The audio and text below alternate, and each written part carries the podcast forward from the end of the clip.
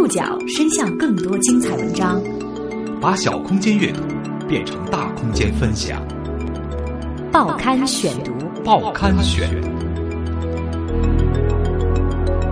把小空间阅读变成大空间分享。欢迎各位收听今天的报刊选读，我是宋宇。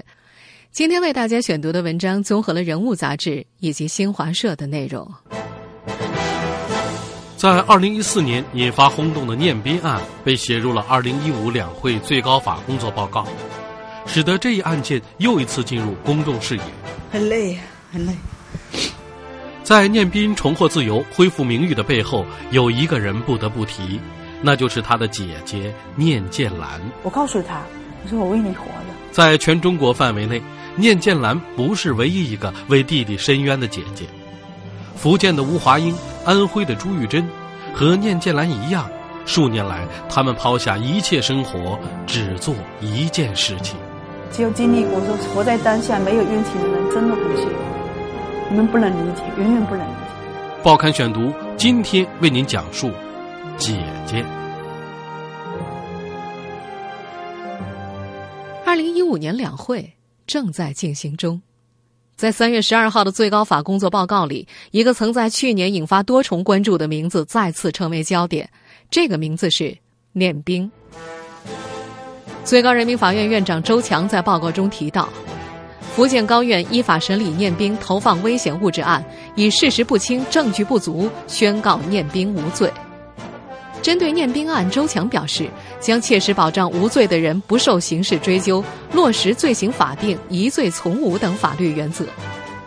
最高法报告中的寥寥数语，是对念家人的另一种安慰。早前，念家人曾提出一千五百多万元的国家赔偿。你觉得你拿得到那么多吗？拿不到。那你为什么还这么多？因为冤假错案没有一个成本，没有这些。他还要造假很多冤假错案。今年二月十五号，福建中院依法对念兵二审宣告无罪赔偿案作出国家赔偿决定，决定支付念兵人身自由损害赔偿金五十八点九万元以及精神损害抚慰金五十五万元，在侵权行为影响的范围内为念兵消除影响、恢复名誉、赔礼道歉。一百一十三万。显然与念家人的心理预期相去甚远。在三月十二号最高法报告发布几个小时之后，念斌的姐姐念建兰就发表了一篇微博文章，其中写道：“一百一十三万元的赔偿数目是对念斌和念家人的二次伤害，没有合理全面的赔偿，就没有严厉公正的追责，念兵案的纠错还远没有完成。”这些年来，念建兰。是念斌重获自由、恢复名誉的关键人物。去年八月，念建兰的腹腔查出了个瘤子，体积惊人，直径有八点三厘米。医生觉得不可思议，问他：“哎，这么大个东西长在身上，难道不会疼吗？”为死刑犯弟弟念斌争取自由的八年，他心思全没在自己身上。幸好这个瘤子是良性的，开刀切了。伤口还没完全愈合，他就出院了，捂着肚子，佝偻着腰，带着念斌看病。狱中的八年，三十九岁的念斌也落了一身病。术后半年，每二十八天，念建兰要接受一次激素注射，粗大的针管扎在肚皮上，一针下去两千来块，又贵又疼。激素的作用下，他不自然的胖了起来。他笑笑：“我这个人怎么说呢？”从来没有很好的对自己善待过自己。二零零六年，念建兰的弟弟念斌被怀疑投毒，导致两名邻家儿童死亡。八年内四次死刑判决，最终在二零一四年八月被无罪释放。吴华英的故事跟念建兰差不多，他的弟弟吴昌龙二零零一年卷入一场爆炸案。超期羁押，直到二零一三年才宣判无罪。从弟弟失去自由，到他们抛下个人生活为其奔走申诉，再到弟弟重获自由，吴华英花了十二年，念建兰花了八年。法官宣判弟弟无罪的那一刻，念建兰心中的悲伤压倒了欣喜。弟弟虽然死里逃生，现实却是伤害已成。父母含恨而终，姐弟俩身心俱损，已经家破人亡了。他没法消化这些，说起那些造假陷害、刑讯逼供他弟弟的人，仍然咬牙切齿。他说：“这些混蛋真的想干掉他们。”至于自己的生活，更是一片狼藉。他四十岁了，白发丛生，感叹人生走到一半却一事无成。代理律师张燕生宽慰他说：“什么都没有救一条人命来的伟大。”他想想，觉得也是。吴华英则在努力的压制着情绪，像一座静默的雕像。四十四岁的他，头发留得很短，五官分明，声音低而轻，很少起伏。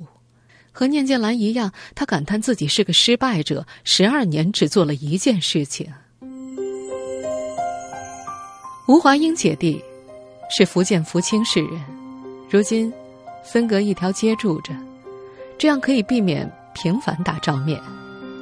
姐弟俩希望启动错案追责，并不顺利。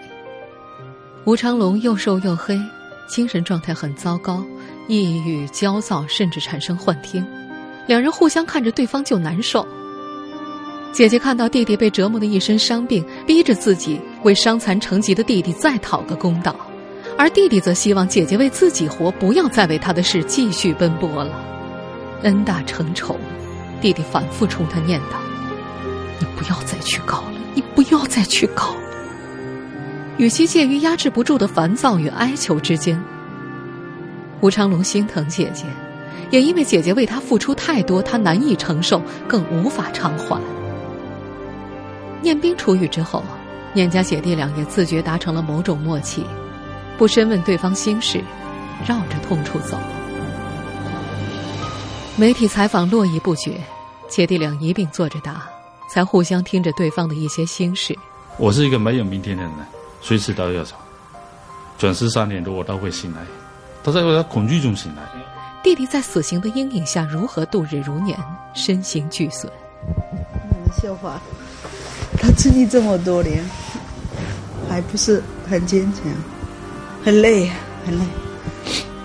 姐姐如何在外辛劳奔走，绝望中一度起过暴力复仇的念头。念建兰不想让弟弟自责难受，虽然这在所难免。朱玉珍的故事是吴念二人故事前半段的翻版，跟两人不同，他的弟弟还在狱中。为了弟弟，他已经奔走了六年，离了婚，准备好了遗书，他的生活也只剩下了一件事。报刊选读继续播出，姐姐。有个外号叫铁达了，什么叫铁达呢？就是他放出去钱，保人要来。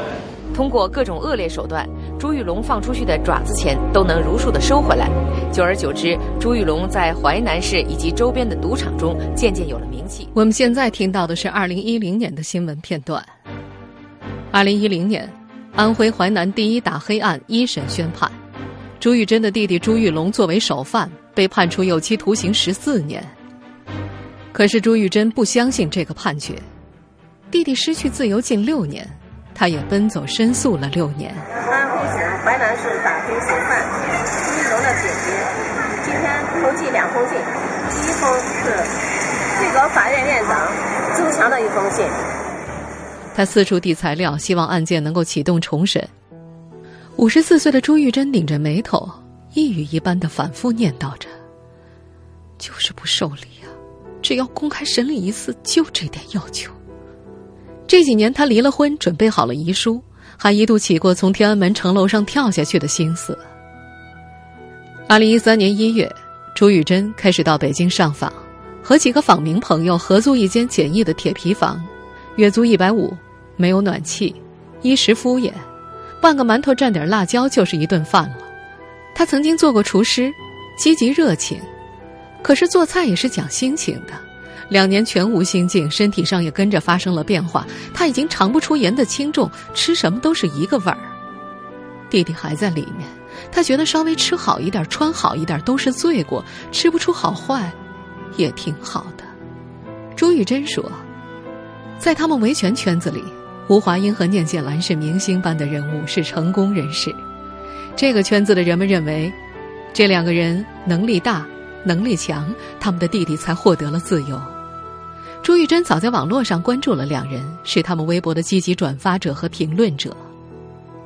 二零一三年五月，吴昌隆无罪释放；二零一四年八月，念冰无罪释放。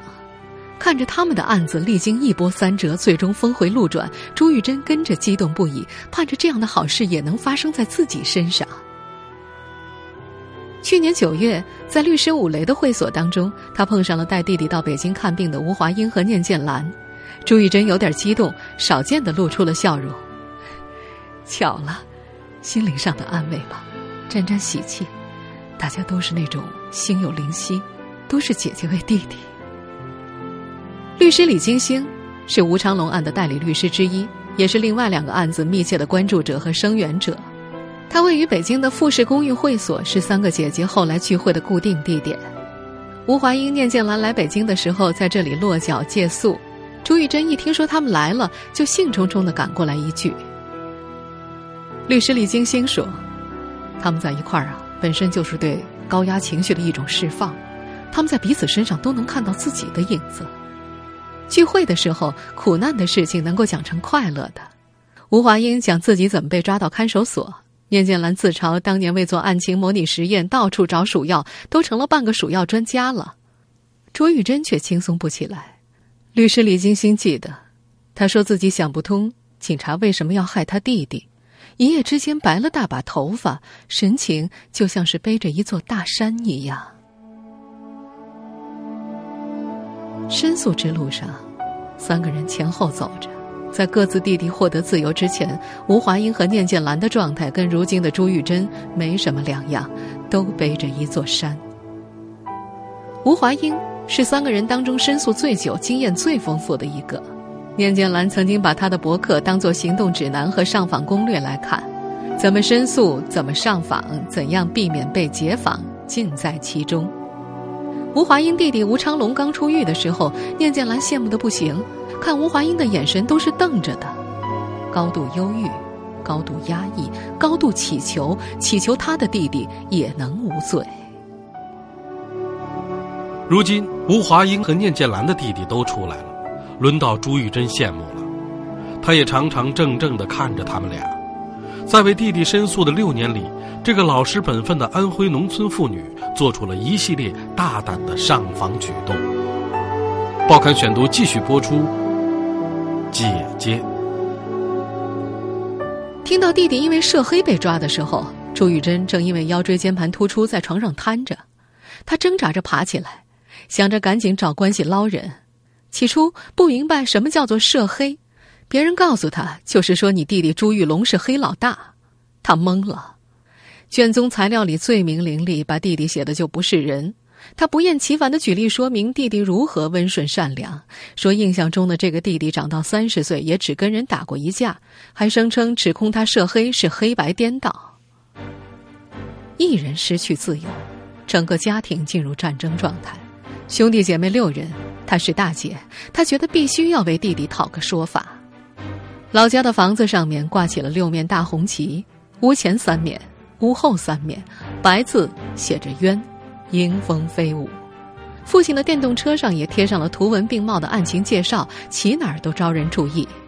一到世界瞩目的大型盛典或者国家会议，一家人就琢磨着趁机会得做点什么，要引起高层的注意。二零一三年三月的一天，这个原先老实本分的安徽农村妇女，率领自己七十岁的父亲和智障弟弟前往中南海。两位家中的男性分别爬上了中南海附近的两棵大树，在最顶上的树杈上站着，希望惊动高层领导。他们和警察一上一下僵持长达两个小时，最后被疑似为辣椒水的液体喷了下来。这是前些年的事儿了。朱玉珍为当时自己的天真大胆感到不好意思。那时候很傻，怎么可能让你见领导吗？见到领导。又能怎么样？在见领导方面，吴华英能力出众。他曾经四十多次拦下福建省主要领导的轿车。某领导第一次被拦下的时候非常客气，接了材料，嘱咐他注意安全。再往后就不高兴了，越往后难度系数越高，驾驶员警觉度提升了，远远的看到他就开始拐弯儿。那时候早晨三点多起床，赶最早一班从福清开往福州的班车，再转趟公交车，在领导上班的必经之路上守着。每次，吴华英都躲在一棵茂盛粗壮的榕树背后，掐着秒冲出去，顾不上安全，想着哪怕压断一条腿，官员心里内疚了，兴许能够注意一下他家的案子了。后来，吴华英才意识到自己的想法太天真了。第二十五次拦下同一位领导的车之后，吴华英被拘留了十五天。出来之后，他发现那条必经之路装了一溜电子眼，直通青天的路堵死了。这让他反思类似激烈的行为的实际效用。如果上网能够解决问题，我就不会走了快十年，是吧？如果能解决问题，都不要拦二十五次了。以前在北京上访。有一次，被抓到派出所，一个民警一直劝他回去。吴华英说：“哎，他说呀，我们就像沙子，放在磨盘里面的沙子，他们就是套在磨盘上面的驴，上面鞭子一鞭一下，驴就要走了，转动的过程就把我这个沙子碾碎了。”他突然觉悟到，那种上访叫无谓的希望。吴华英醒悟了，和念建兰一样，在为弟弟维权的后期，他们成了新一代访民。对司法现实的认知，让他们温和理性，持之以恒。这些朴素的姐姐坚信，法律应该惩恶扬善，而非颠倒黑白。报刊选读继续播出，姐姐。二零一零年之后，吴华英把精力放到了网络上，利用互联网。成了行为艺术家，在他最著名的一个装置作品当中，他将“法律”二字装在一个黑色的镜框当中，像捧着遗像一样，表情漠然。在另外一个知名作品里，他和母亲打着红色的、写着大大冤字的灯笼，表情坚决而哀伤的走在福州人流密集的步行街上，古怪又吓人。如今，几个姐妹说起这些带有讽刺效果的行为艺术给有关部门带来的压力时，笑得直摇头，而吴华英本人则一脸无奈。那也是被逼的呀。你该走的所有司法途径你都走了，没有用啊。那我们唯一能做的就是用这种行为来表达我们的愤怒吧。虽然不再寄希望于拦车，吴华英仍然常常在街头拉个横幅、举个牌子之类的。不指望这些举动立竿见影，只是希望人们不要遗忘他的弟弟。有段时间。吴华英经常手上拿着材料，没表情、没动作，站在福建高院门口发呆。吴华英说：“他觉得他是最笨、最傻的做法。他敬佩念建兰的维权方式，有技术含量。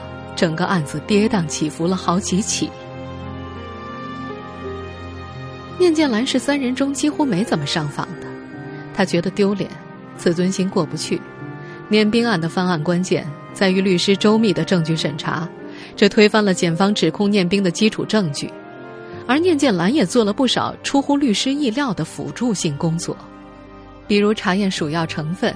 他说是氟乙酸盐，去查氟乙酸盐是什么东西，我都可以背的。化工词典五百三十八页氟乙酸盐的解释，我到处找老鼠药，我找了五个，我我买到了这种鼠药，然后周围的朋友都知道，我念建兰都变成半个老鼠药专家。